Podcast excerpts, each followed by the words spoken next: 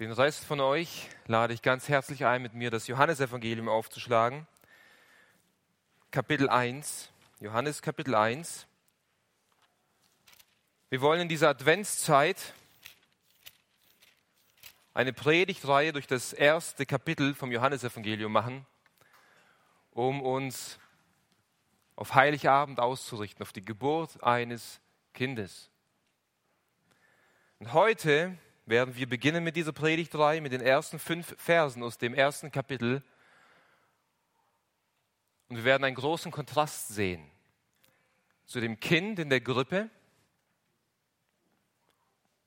wie er als der ewige Gott existierte. Ich lade euch ein, mit mir Johannes Kapitel 1, die ersten fünf Verse zu lesen. Im Anfang war das Wort. Und das Wort war bei Gott. Und das Wort war Gott. Dieses war am Anfang bei Gott.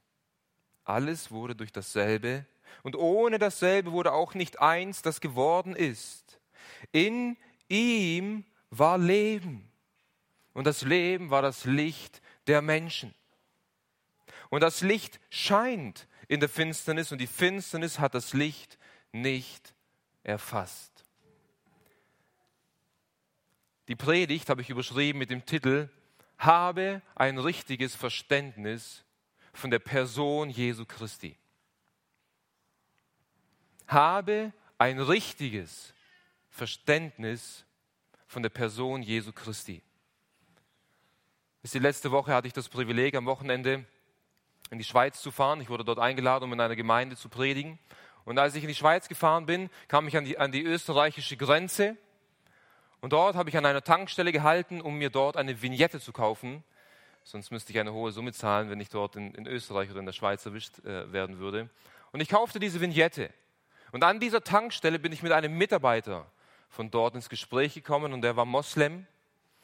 Und es hat nicht lange gedauert und wir sind ins, über, über den Glauben ins Gespräch gekommen. Und als ich anfing, ihm über Jesus, über Jesus Christus zu erzählen, war die allererste Reaktion von ihm, dass er zu mir sagte, dass es nicht sein kann, dass Jesus Christus Gott ist. Das war das Erste, was er zu mir gesagt hat. Es kann nicht sein, dass Jesus Gott ist. Und ich habe ihm versucht zu erklären, dass Jesus Gott ist und weshalb es so notwendig ist, dass Jesus Christus Gott ist. Anhand von der Bibel habe ich ihm aufgezeigt, wie er Gott ist und weshalb es notwendig ist, dass, dass Gott Mensch wurde, um als das Lamm Gottes am Kreuz für die Sünde der Welt zu sterben. Und es war ein interessantes Gespräch, es war auch ein gutes Gespräch. Er war freundlich, er war höflich, er war, er war respektvoll, ich war auch respektvoll. Aber in dieser Frage waren wir uns nicht einig. Wir waren uns nicht einig, wir konnten uns hier nicht einigen.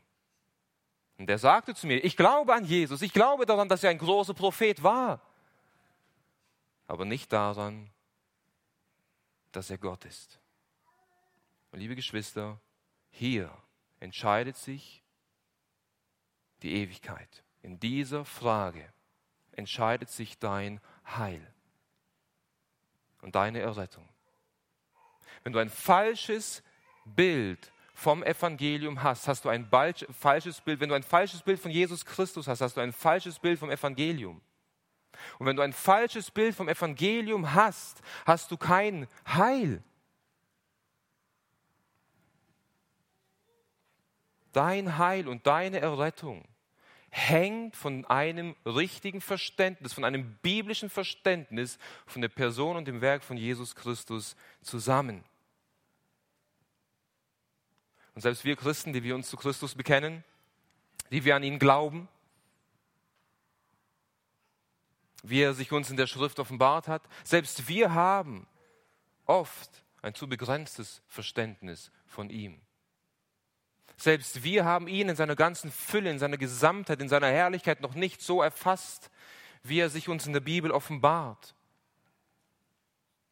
Und weil ein richtiges Verständnis, ein biblisches Verständnis von der Person Jesu Christi, von, von deinem Heil, von Himmel und Hölle, von Ewigkeit, von Leben und Tod entscheidend ist, wollen wir heute Morgen auf drei Wahrheiten über die Person Jesu Christi eingehen. Drei Wahrheiten, die wir wissen und glauben müssen. Drei Wahrheiten über Jesus Christus, die wir wissen und die wir glauben müssen, um ewiges Leben zu haben. Das war nämlich genau das Ziel, weshalb Johannes diesen Brief geschrieben hat. Das war sein, sein, sein Wunsch, dass seine Leser durch das Lesen dieses Briefes erkennen, dass Jesus Christus der Retter der Welt ist und dadurch ewiges Leben haben. Das ist, was er in Johannes Kapitel 20, Vers 31 sagt. Diese Dinge also die Wunder und all das, was im Johannesevangelium steht, diese Dinge sind geschrieben, damit ihr glaubt. Was? Dass Jesus der Christus ist, der Sohn Gottes. Und damit ihr glaubend Leben habt in seinem Namen. Das war sein Ziel. Und das ist mein Ziel, mein Gebet und mein Flehen heute Morgen wenn du heute hier sitzt und noch nicht ewiges Leben hast, wenn du noch nicht in Jesus Christus bist, wenn du noch keine Vergebung der Sünden hast, dann sollen diese drei Wahrheiten heute Morgen die Erkenntnis über die Person Jesus Christus geben, aber weit darüber hinaus glauben. Glauben an ihn als deinen Erretter. Aber wir, die wir schon zu ihm gehören, wenn du schon ewiges Leben empfangen hast durch den Glauben an Jesus Christus, auch wir müssen mehr und mehr von ihm erkennen und erfahren. Und auch Wahrheiten, die wir schon kennen, müssen wir immer wieder neu hören, weil wir sie vergessen. Und so wollen wir die erste Wahrheit anschauen, die, die erste und auch die größte Wahrheit über die Person Jesu Christi, die wir wissen und glauben müssen. Jesus ist der ewige Gott. Jesus ist der ewige Gott. Hier heißt es, im Anfang war das Wort und das Wort war bei Gott und das Wort war Gott. Wisst ihr schon, zur Zeit, als Johannes diesen Brief geschrieben hat, zur Zeit der Apostel, zur Zeit der ersten Gemeinde, versuchten Menschen irrige Lehren aufzustellen, welche die Gottheit Jesu Christi leugneten, welche die Gottheit Jesu Christi abtun wollten. Und sie lehrten dies vehement. Und Johannes hat dieses vierte Evangelium mit diesem Ziel geschrieben, die Gottheit Jesu zu bezeugen, damit wir an ihn glauben und ewiges Leben haben. Und in, diesem, in diesen ersten, ersten zwei Versen, in diesen ersten drei Versen des Johannesevangeliums wird uns in vierfacher Weise die Gottheit Jesu bezeugt. Wir werden gleich näher darauf eingehen. In diesem Vers redet Johannes des Öfteren über das Wort. Das Wort am Anfang war das Wort und das Wort war bei Gott und das Wort war Gott. Und die Frage stellt sich, wer war dieses Wort? Und ich denke, die Antwort wissen wir. Jesus Christus ist hier gemeint. In Kapitel 1, Vers 14 sagt, sagt Johannes über dieses Wort, und das Wort wurde Fleisch und wohnte unter uns. Und wir haben seine Herrlichkeit angeschaut, eine Herrlichkeit als eines Eingeborenen vom Vater voller Gnade und Wahrheit. Das Wort wurde Fleisch, bedeutet, Gott, der ewige Gott, wurde Mensch in Jesus Christus. Das heißt, das Wort, wovon Johannes hier in diesen ersten Versen redet, ist Jesus Christus. Derselbe Johannes hat im letzten Buch der Bibel, in der Offenbarung, eine Vision über Jesus Christus. Und dort heißt es dann, in Offenbarung 19, Vers 13 über Jesus und sein Name heißt das Wort Gottes. Jesus ist das ewige Wort Gottes. Jesus ist das Wort Gottes, durch welches Menschen gerettet werden. Jesus ist das Wort Gottes, durch das die ganze Welt ins Leben gerufen wurde. Und nun bezeugt Johannes in vierfacher Weise, dass das Wort Gottes, Jesus Christus, der ewige Gott ist. Er sagt hier, im Anfang war das Wort. Das heißt, zu Beginn, als alles ins Leben gerufen wurde, im Ursprung alles Existierenden war das Wort, existierte Jesus bereits. Und hier heißt es nicht, im Anfang wurde das Wort, sondern am Anfang war das Wort. Dass Gott diesen Planeten ins Leben gerufen hat durch sein Wort, als er Licht von, das Licht von der Finsternis schied, als er die Wasser und die Erde voneinander trennte, vor wie viel tausend Jahren dies auch war, Jesus Christus existierte bereits, bevor irgendetwas ins Leben gerufen wurde, in alle Ewigkeit. Elite, Jesus selbst bezeugt vor den Juden, vor den Pharisäern, vor, den, vor der geistlichen Elite des jüdischen Volkes. In Johannes 8, Vers 58, wahrlich, wahrlich, ich sage euch, ehe Abraham wurde, bin ich. Und Abraham hat einige hundert und tausend Jahre vor Jesus gelebt. Und er sagt hier, als Abraham noch nicht wurde, als er noch nicht ins Leben gekommen ist, bin ich gewesen. Ich bin gewesen. Ich existierte in der Ewigkeit. Ein Vers vor haben die Pharisäer zu ihm gesagt, du bist noch nicht mal 50 Jahre alt und du willst Abraham kennen? Ja. Ja. Er hat ihn geschaffen. Er hat ihn geschaffen. Er existierte bereits vor Grundlegung der Welt. Wir haben es heute schon im Propheten Jesaja gelesen, in dieser wunderbaren Verheißung, die auch Jahrhunderte vor der Geburt des Messias ausgesprochen wurde, in Jesaja 9, Vers 5. Dort heißt es: Denn ein Kind ist uns geboren, ein Sohn uns gegeben, und die Herrschaft ruht auf seiner Schulter. Und man nennt seinen Namen wunderbarer Berater, starker Gott, Vater der Ewigkeiten und Friedefürst. Das Kind, das uns geboren wurde, ist der Vater der Ewigkeit. Das Kind, das einem, in einem Zeitpunkt der Weltgeschichte auf diese Erde kam, existierte bereits in alle Ewigkeit. Der zweite Beleg der Gottheit Jesu beschreibt Johannes in der, in der Beziehung, die das, die das Wort mit dem Vater hatte. Hier heißt es, und das Wort war bei Gott. Hier wird uns eine, eine wunderbare und intime Beziehung zwischen dem Wort und Gott, dem Vater, beschrieben. Zwischen Jesus Christus, dem Sohn Gottes, und Gott, dem Vater. Dieses Wort bei kann man auch übersetzen mit hin zu Gott. Also das Wort war hin zu Gott und es beschreibt eine, eine Beziehung, die in einer Bewegung ist, eine, eine Beziehung, die, die aufeinander zuläuft. Wir können es uns vorstellen wie eine Ehebeziehung. Diese Beziehung, eine Ehebeziehung ist auch in einer Bewegung. Meine Frau und ich, wir, wir, wir lieben uns. Ich fühle mich zu ihr hingezogen. Wenn ich über sie nachdenke, wenn ich sie sehe, dann entstehen in mir gewisse Gefühle, die sonst nicht in mir aufkommen. Und ich will ihr Gutes tun. Ich will, dass es ihr gut geht. Ich lebe in einer Beziehung, in einer Bewegung mit ihr. Und das ist das, was, was mit diesem Wort bei Gott zum Ausdruck kommt. Jesus, das Wort Gottes, lebt in einer intimen Beziehung zum Vater. Alles in ihm erfreute sich am Vater, an Gott. Alles in ihm verherrlichte seinen Vater. Wenn wir an sein Leben auf dieser Erde denken, dann lesen wir immer, dass er den Willen seines Vaters tat. Es war seine Speise, es war seine Wonne, es war seine Freude, für Gott zu leben.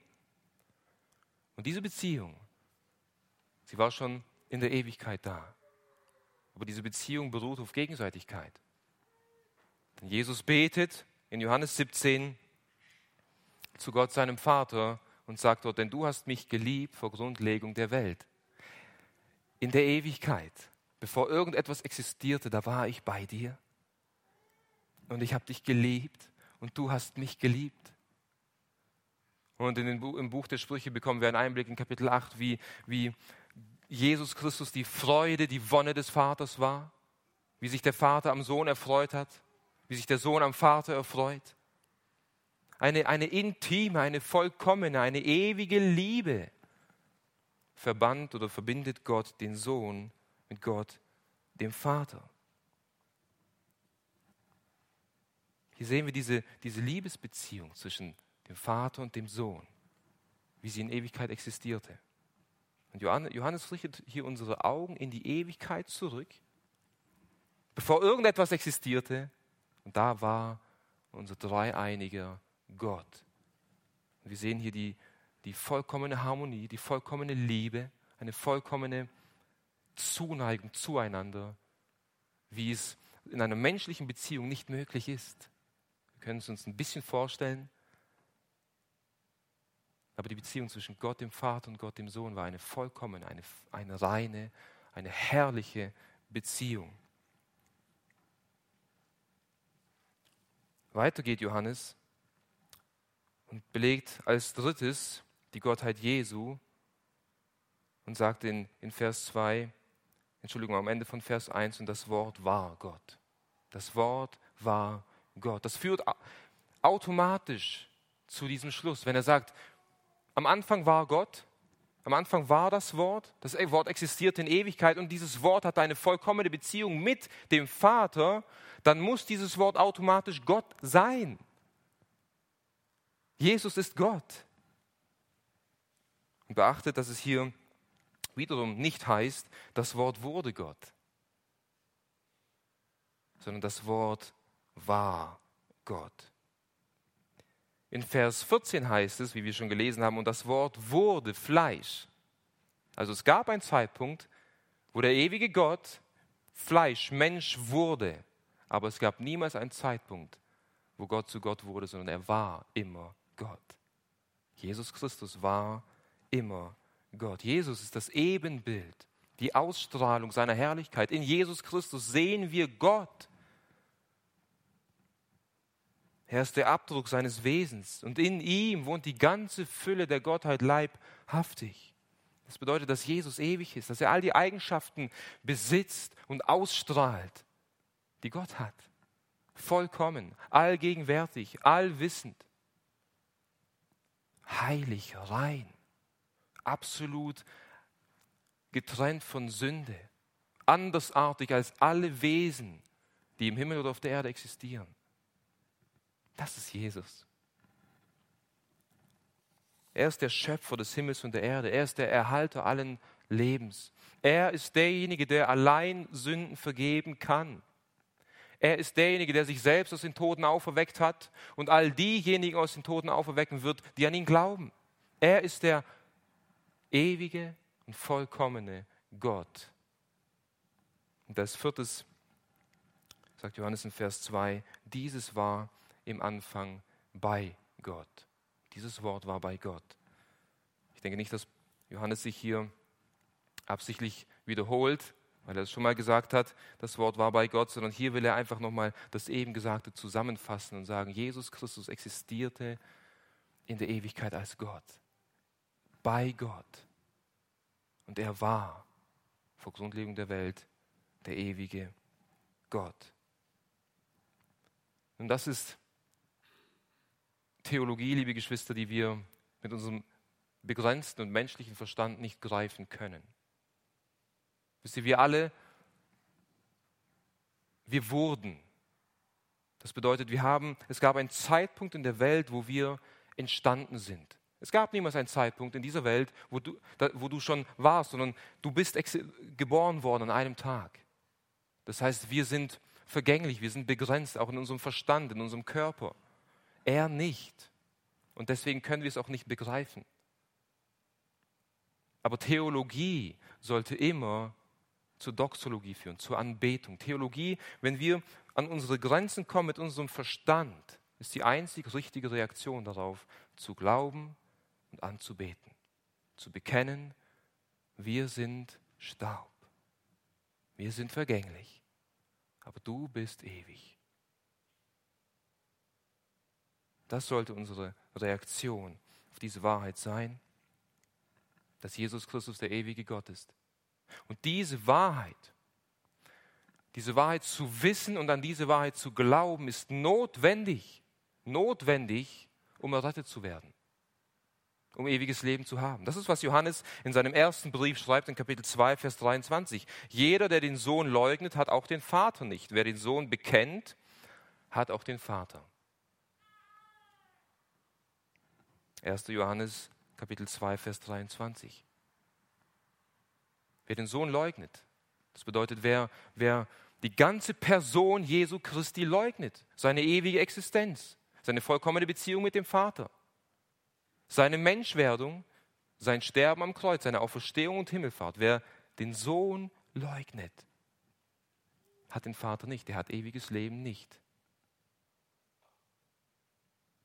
Wer aber den Sohn bekennt, wer diese Wahrheiten weiß, aber nicht nur weiß, sondern auch an sie glaubt, der hat den Vater, der hat ewiges Leben, der hat Frieden mit Gott. Es ist eine Realität in deinem Leben.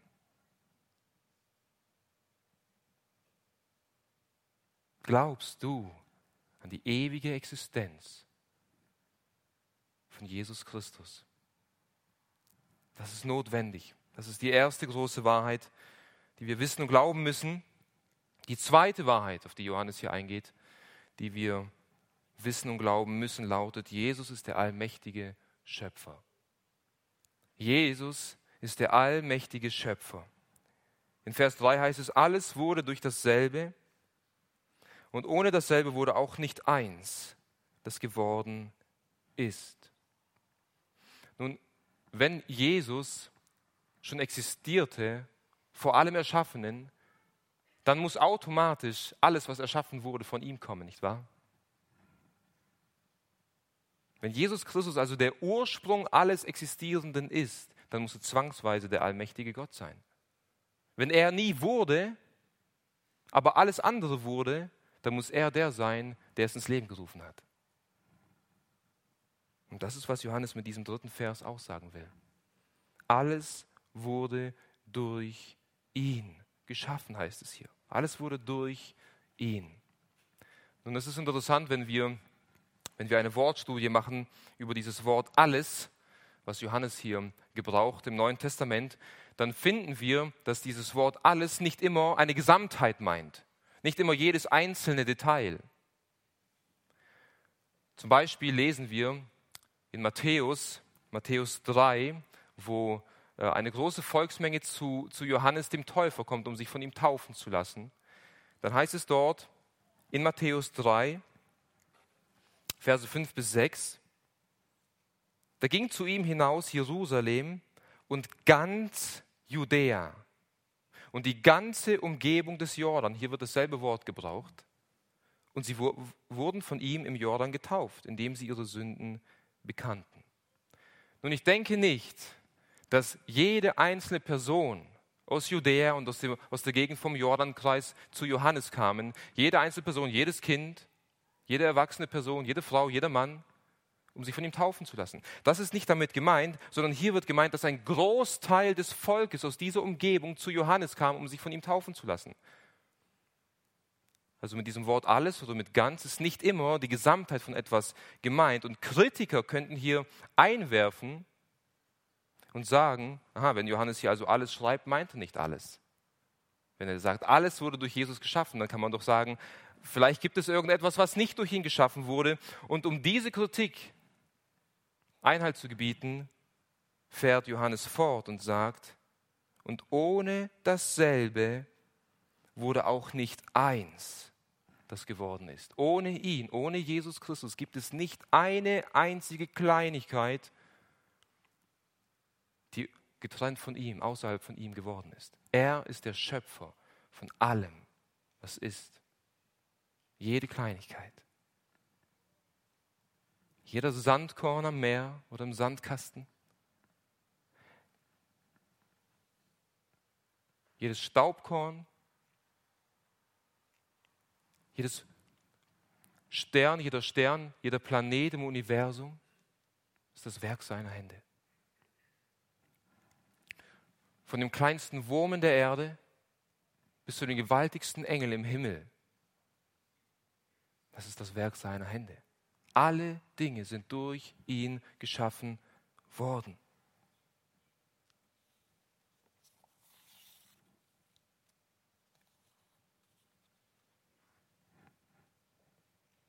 Dieses Wort wurde, alles wurde durch ihn geschaffen, beschreibt einen Vorgang, wie etwas aus dem Nichts entstanden ist. Und hier wird, werden wir zurück zum, zum Schöpfungsbericht geführt, nicht wahr? wo Gott sprach und es wurde. Es war nichts. Gott sprach und es entstand aus dem Nichts.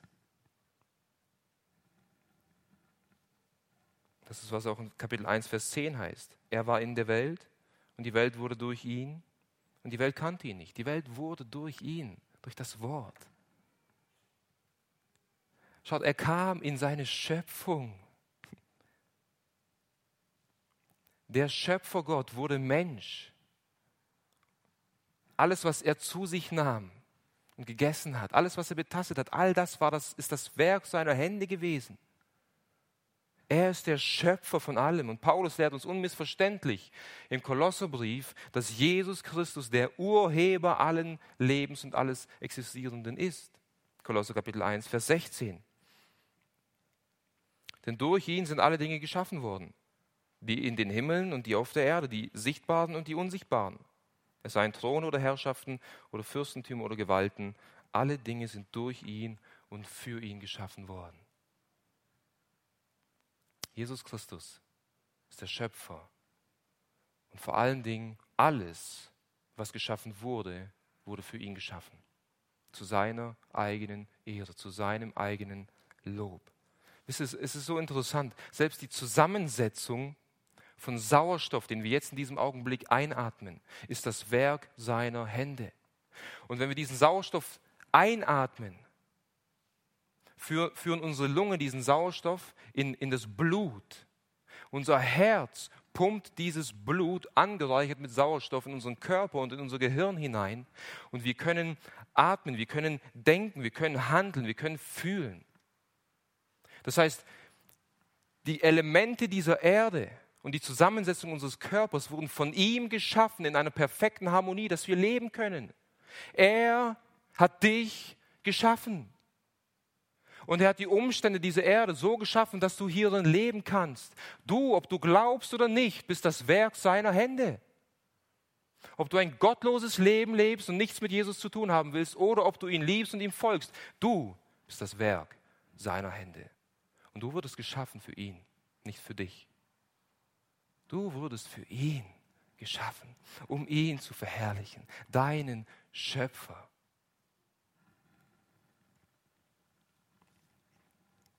Dein größtes Verlangen sollte sein, ihn zu verherrlichen. Mit allem, was du bist, mit allem, was du hast, ihn zu verherrlichen. Jeder Atemzug, jedes Schluck Wasser, jeder Bissen Brot, jeder Herzschlag soll ihn verherrlichen. Was ist mit deinen, mit deinen Augäpfeln? Das ist, das ist das Werk seiner Hände. Verherrlichst du ihn mit deinen Augen, mit dem, was du anschaust, mit dem, wen du anschaust, mit dem, wie du Dinge anschaust. Er hat deine Augäpfel geschaffen. Deine Hände, unsere Hände. Wir können fühlen, wir können betasten. Verherrlichst du ihn mit, mit, mit, deiner, mit deinen Händen, mit dem, was du tust, mit dem, was du anfasst, mit dem, wie du Dinge anfasst. Oder auch unsere Zunge, unsere Lippen, von ihm geschaffen worden. Von ihm, für ihn geschaffen worden verherrlichen wir ihn mit unserer Zunge, mit unseren Lippen, mit den Worten, die aus unserem Mund kommen.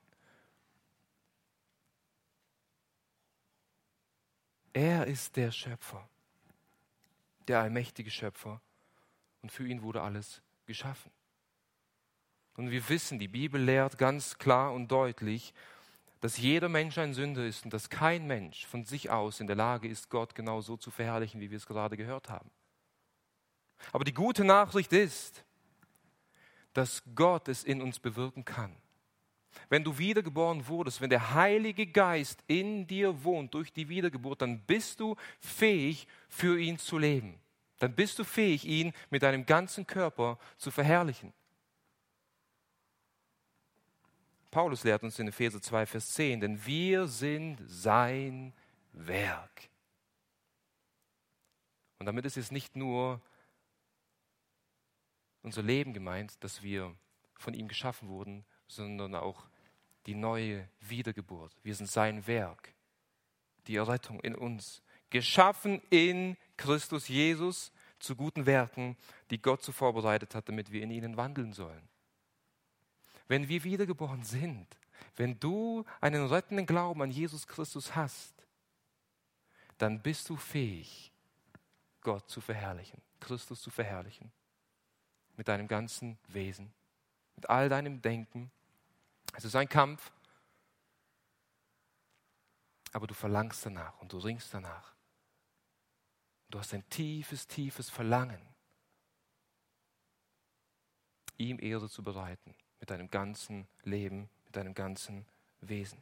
Alles kommt von ihm und wir sollten durch unser Leben ihm den Lob zurückbringen, der ihm gebührt, indem wir für ihn und zu seiner Ehre leben.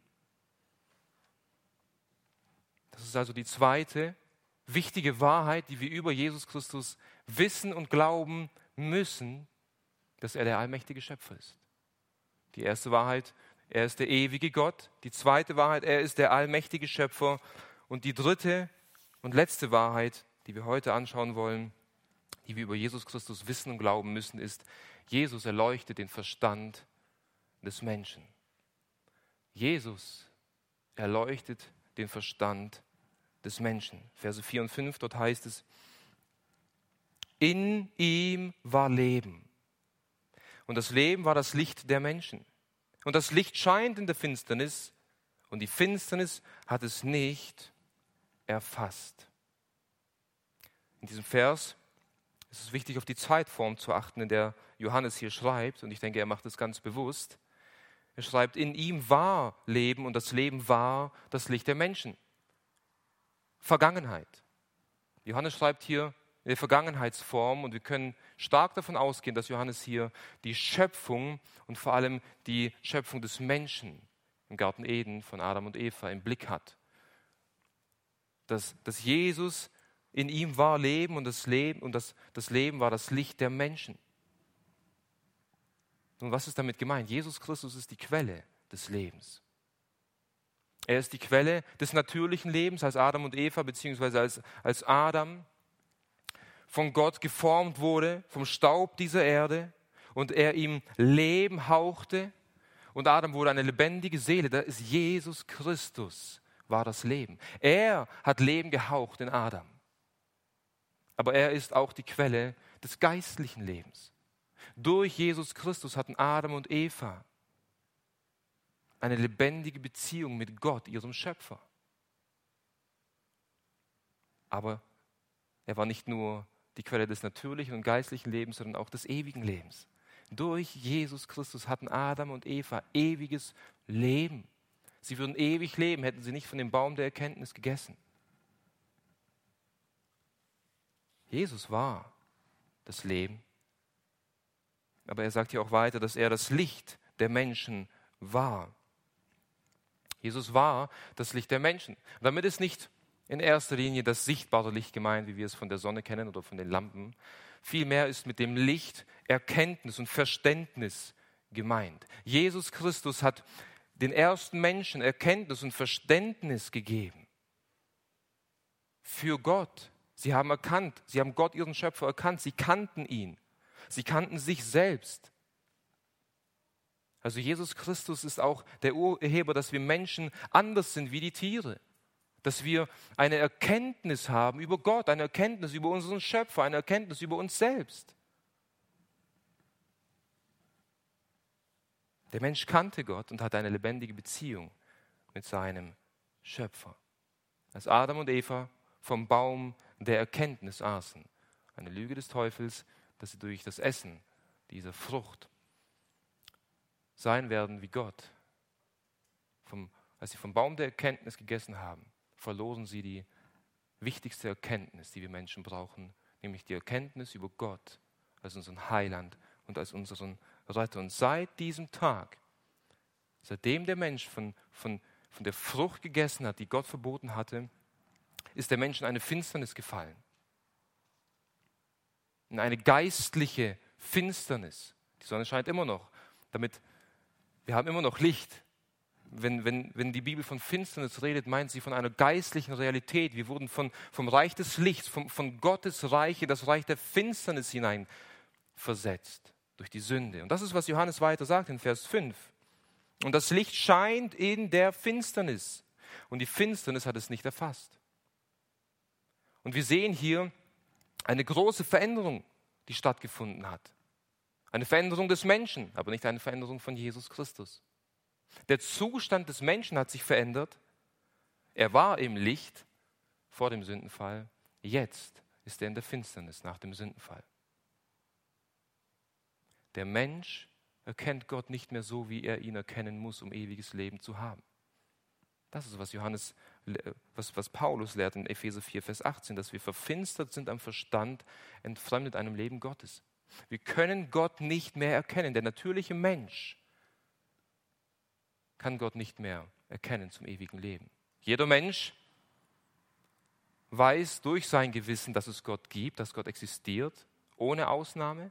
Jeder Mensch sieht an der Schöpfung, dass es einen Gott geben muss. Somit ist kein Mensch oder ist jeder Mensch verantwortlich eines Tages vor Gott. Aber diese geistliche, rettende Erkenntnis über Gott, die hat der Mensch verloren, die hat der Mensch nicht mehr. Und seitdem lebt der Mensch in Sünde und in der Finsternis. Vom Licht in die Finsternis. Aber Jesus Christus hat sich nicht verändert. Schaut in Vers 4 wird in der Vergangenheit von dem Licht geredet. Das Licht war, das Leben war das Licht der Menschen. In Vers 5 wird in der Gegenwart geredet und das Licht scheint. Und das ist die Hoffnung des Evangeliums. Das Licht hat nicht aufgehört zu scheinen. Wir haben uns verändert. Wir sind wandelbar. Wir sind verloren. Du bist verloren außerhalb von Jesus Christus. Du lebst in der Finsternis. Aber Jesus leuchtet. Sein Evangelium leuchtet. Er hat nicht aufgehört zu leuchten. Er ist unwandelbar. Jesus Christus ist gestern, heute und in alle Ewigkeit derselbe. Er ist derselbe. Und sein Evangelium leuchtet in dieser Welt. Seit dem Fall des Menschen, seitdem der Mensch in das Reich der Finsternis gekommen ist, leuchtet das Licht des Evangeliums. 1. Mose 3, Vers 15, das erste Evangelium dass der Same der Frau, der Schlange, den Kopf zertreten wird. Und die Propheten haben diesen Messias verkündigt. Das Licht wurde gepredigt, bis die Zeit erfüllt war und Jesus Christus selbst Mensch wurde und Gott durch ihn, durch das vollkommene Licht geredet hat, das alle Menschen erleuchtet. In Vers 10 heißt es im Johannesevangelium Kapitel 1, er war in der Welt,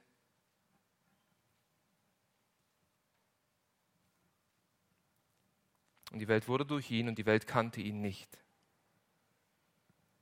Entschuldigung, ich habe den falschen Vers, Vers 9, ein Vers vorher. Das war das wahrhaftige Licht, das in die Welt kommend jeden Menschen erleuchtet. Jesus Christus kommt in diese Welt, in das Reich der Finsternis, dort wo es Dunkelheit ist, höchstpersönlich. Gott als Mensch im Fleisch und leuchtet. Und leuchtet. In ihm hat der Mensch wieder Zugang zu Gott. Durch Jesus Christus kann der Mensch wieder Gott erkennen. Durch das Evangelium, durch sein Leben und sein Werk am Kreuz von Golgatha kann es wieder hell werden in unseren Herzen. Das ist die Botschaft des Evangeliums und das ist, was Paulus in 2. Korinther Kapitel 4, Vers 6 lehrt.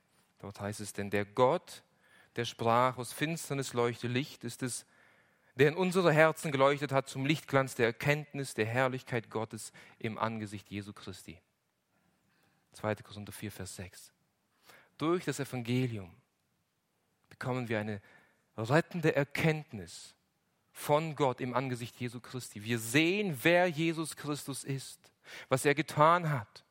Wir erkennen unsere Bedürftigkeit und unsere Not und unsere Sünde weil Gott ein heiliger und gerechter Gott ist, aber wir sehen gleichzeitig seine unendliche Liebe und Gnade, die er uns erwiesen hat am Kreuz. dass er seinen einzigen Sohn geopfert hat, damit wir dadurch ewiges Leben haben. Das ist das Licht des Evangeliums. Das ist die gute Botschaft. Die schlechte Botschaft ist, du lebst in der Finsternis. Und für dich gibt es keine Rettung außerhalb von Jesus Christus. Die gute Nachricht ist, Jesus Christus ist der ewige Sohn Gottes, der Mensch wurde, ein sündloses und perfektes Leben auf dieser Erde lebte, jedes Gebot seines Gottes gehalten hat. Der Gerechte hing am Kreuz für die Ungerechten. Er starb für deine und meine Sünde. Aber der Tod konnte ihn nicht halten. Er ist auferstanden und er lebt. Er hat den Tod besiegt und die Sünde. Und jeder, der an ihn glaubt, wird Vergebung der Sünden äh, erfahren und Befreiung der Sünden. Und dieses Licht des Evangeliums wird uns frei machen, wird unsere Beziehung zu Gott wiederherstellen. Wir werden wieder Gott erkennen, ihn lieben, ihm dienen und für ihn leben werden. Und abschließend sagt Johannes hier, und die Finsternis hat das Licht nicht erfasst. Die Finsternis hat das Licht nicht erfasst. Wir könnten hier auch übersetzen, die Finsternis hat das Licht nicht überwältigen können. Die Finsternis konnte das Licht nicht erlöschen, zudecken. Und das hat Licht an sich, liebe Geschwister, liebe Freunde. In einem, in einem Ort, wo es vollkommene Finsternis und Dunkelheit herrscht, wo, kein, wo, wo man nichts sehen kann, wenn wir dort eine kleine Kerze hinstellen, wenn wir dort nur einen Funken eines Streichholzes anmachen, das Licht sehen wir. Das Licht sehen wir. Finsternis hat keine Macht über das Licht. Das Licht hat Macht über die Finsternis. Und was Johannes hier zeigen und sagen will, ist, dass die Macht des Teufels, die Finsternis, Gottes helles Licht nicht auslöschen konnte, sondern im Gegenteil, das Licht Gottes vertreibt die Finsternis und wird es, lässt es Licht werden in dieser Erde. Jesus Christus hat der Schlange den Kopf zertreten. In ihm haben wir Hoffnung, in ihm ist Licht. Und das Licht des Evangeliums leuchtet tiefer und heller als die tiefsten Winkel der Finsternis. Und möge die Finsternis noch so finster sein, das Licht leuchtet heller. Die Finsternis kann das Licht nicht erlöschen. Und in welchem Zustand du dich auch immer befindest. Zustand der Finsternis, gefesselt in den Ketten der Sünde, keinen Ausweg sehend, blind für die Wahrheiten Gottes. Das Evangelium von Jesus Christus kann dein Herz erleuchten. Jesus Christus selbst ist es, der das Licht werden lässt in unseren Herzen. Und liebe Geschwister, das, das Bemerkenswerte an dieser Wahrheit, dass Jesus Christus das Licht ist, dass er diese Erde erleuchtet, diese Finsternis, in, dieser, in der wir leben, ist, dass du und ich, die wir erleuchtet wurden durch dieses Licht, dieses Licht weitergeben. Dass wir dieses Licht reflektieren können auf dieser Erde. Das ist genau das, was Jesus Christus sagt in Matthäus 5, Vers 14. Ihr seid das Licht der Welt. Wenn du das Werk der Wiedergeburt erfahren hast, wenn du ein Kind Gottes geworden bist, wenn, es, wenn Gott das Licht werden lassen hat in deinem Herzen, dann bist du Licht. Jesus sagt hier nicht, ihr müsst Licht sein oder ihr müsst, ihr müsst leuchten, sondern er sagt, ihr seid Licht. Das ist eine Tatsache. Es ist eine Tatsache. Du leuchtest. Du leuchtest. Mit welchem Licht? Mit dem Licht des Evangeliums. Das ist eine große, große Ermutigung für dich und für mich. Dass wir einen Unterschied machen an dem Ort, an dem Gott uns gestellt hat. Auf der Arbeit oder in, in der Nachbarschaft oder auch in der Familie. Wenn es um dich herum Finsternis ist, du bist Licht. Du bist Licht dieser Erde, sagt Jesus Christus. Es ist herrlich, wenn wir darüber nachdenken, welche Eigenschaften Licht hat. Licht bringt Klarheit in die Finsternis. Wenn wir in einem dunklen Zimmer sind und das Licht anmachen, dann sehen wir klar, wohin wir laufen, dann sehen wir klar, wo Schränke stehen. Licht bringt Klarheit in die Finsternis, aber Licht zeigt uns auch den Schmutz auf. den wir ohne Licht nicht sehen würden. Es ist nicht so, dass manchmal, manchmal kommt es mir so vor, ich sitze in meinem, äh, in meinem Wohnzimmer auf dem Sofa und genieße den aufgeräumten Wohnzimmer und dann scheint die Sonne wunderbar ins Wohnzimmer rein und ich sehe auf einmal haufenweise Dreck auf dem Boden und sogar in der Luft. Licht zeigt Schmutz auf. Licht zeigt auf, wo Dreck ist, nicht wahr? Licht wärmt, Licht spendet Wärme, Geborgenheit. Aber Licht gibt auch Leben. Ohne der, dem Licht der Sonne hätten wir kein Leben. Und diese Eigenschaften haben du und ich als Christen in dieser Welt. Wir decken auf, wir geben Klarheit über das Evangelium als Gemeinde, du und ich persönlich, im Umfeld, wo wir uns befinden. Wir geben Klarheit in der Finsternis über das Licht des Evangeliums. Aber wir decken auch Sünde auf, auch Schmutz im Leben von, von Menschen, die mit uns Gemeinschaft haben. Sie sehen das Licht in uns und ärgern sich vielleicht manchmal darüber, stoßen sich darüber. Manchmal sagen die Menschen mit Absicht in unserer Gegenwart abscheuliche Dinge nicht. Wieso? Weil wir Licht sind und weil sie erkennen, dass da was anders ist. Als, als Lichter des Evangeliums wärmen wir die Menschen mit der Liebe Gottes um uns herum. Wir geben die Liebe Gottes weiter. Wir zeigen den Menschen, dass sie wertvoll sind, dass, dass sie uns etwas bedeuten. Durch uns wirkt Gott in dieser Welt und schafft neues Leben. Durch die Kraft seines Evangeliums. Aber er, er gebraucht Menschen, dich und mich. Sehen wir, Jesus Christus ist das Licht. Und wenn du ihm gehörst, bist auch du Licht in dieser Welt.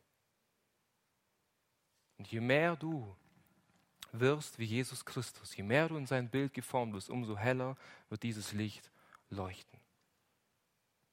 Wir sind leider in der Lage dazu, durch den Heiligen Geist zu dämpfen durch Sünde. Aber je mehr wir danach streben, je mehr wir danach trachten, Jesus Christus immer ähnlicher zu werden, umso mehr wird dieses Licht des Evangeliums in uns leuchten und andere Menschen um uns herum beeinflussen. Wir werden das, die Herrlichkeit Christi reflektieren.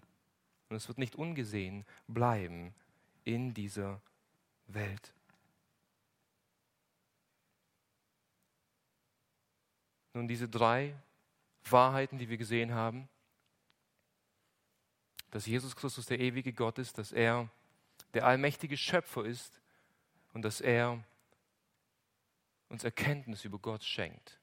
Diese Wahrheiten sind absolut notwendig zu wissen und an sie zu glauben, um gerettet zu werden. Und die einfache Frage heute an dich lautet, glaubst du es? Glaubst du an diese Wahrheiten? Ganz, ganz simpel und einfach.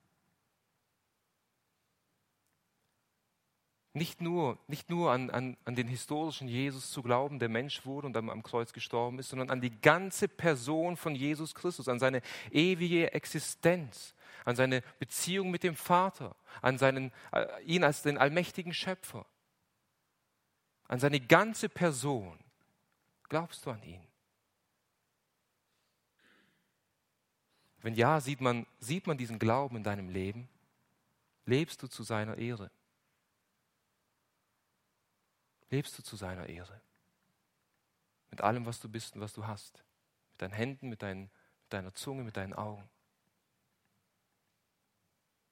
Bist du ein Licht in deinem Umfeld? Diese Fragen kannst nur du selbst dir beantworten und ich hoffe sehr, dass der Heilige Geist zu dir redet und diese Fragen ganz klar beantwortet, ob du ein Kind Gottes bist oder nicht. Wenn diese Dinge keine Realität sind in deinem Leben, dann bist du in größter Gefahr. In aller, aller größter Gefahr. Du stehst unter dem Zorn Gottes. Du bist getrennt von Gott ein Feind Gottes. Komm zu Jesus. Er starb am Kreuz für deine Sünden, um dich mit Gott wieder zu versöhnen. Komm zu ihm und bekenne ihm all deine Sündenlast. Glaube an ihn als deinen Erretter und du wirst errettet werden. Und lebe für ihn, denn dafür wurdest du geschaffen. Für ihn allein. Und es ist Leben in Fülle. Leben in Fülle, für den zu leben, der dich geschaffen hat. Möge Gott uns segnen beim Nachdenken. Amen. Lass uns zum Gebet aufstehen. Vater, wir beugen uns vor dir und müssen bekennen, dass nicht die halbe Wahrheit gesagt wurde, die dieser Text lehrt, weil dieser Text so unbegreiflich und unergründlich ist. Aber das, was wir gesehen haben, was du uns gezeigt hast, reicht aus, Herr, um uns in, in dein Licht zu stellen, damit wir sehen, wer du bist und damit wir auch sehen, wer wir sind. Mein Gebet und mein Ringen, Herr, ist es, dass jeder in diesem Raum verändert nach Hause geht, indem du mit Macht und Kraft durch deinen Heiligen Geist in uns wirkst, für die einen zum ewigen Leben, für die anderen zu einem Leben, das dich verherrlicht, in Jesu Namen. Amen.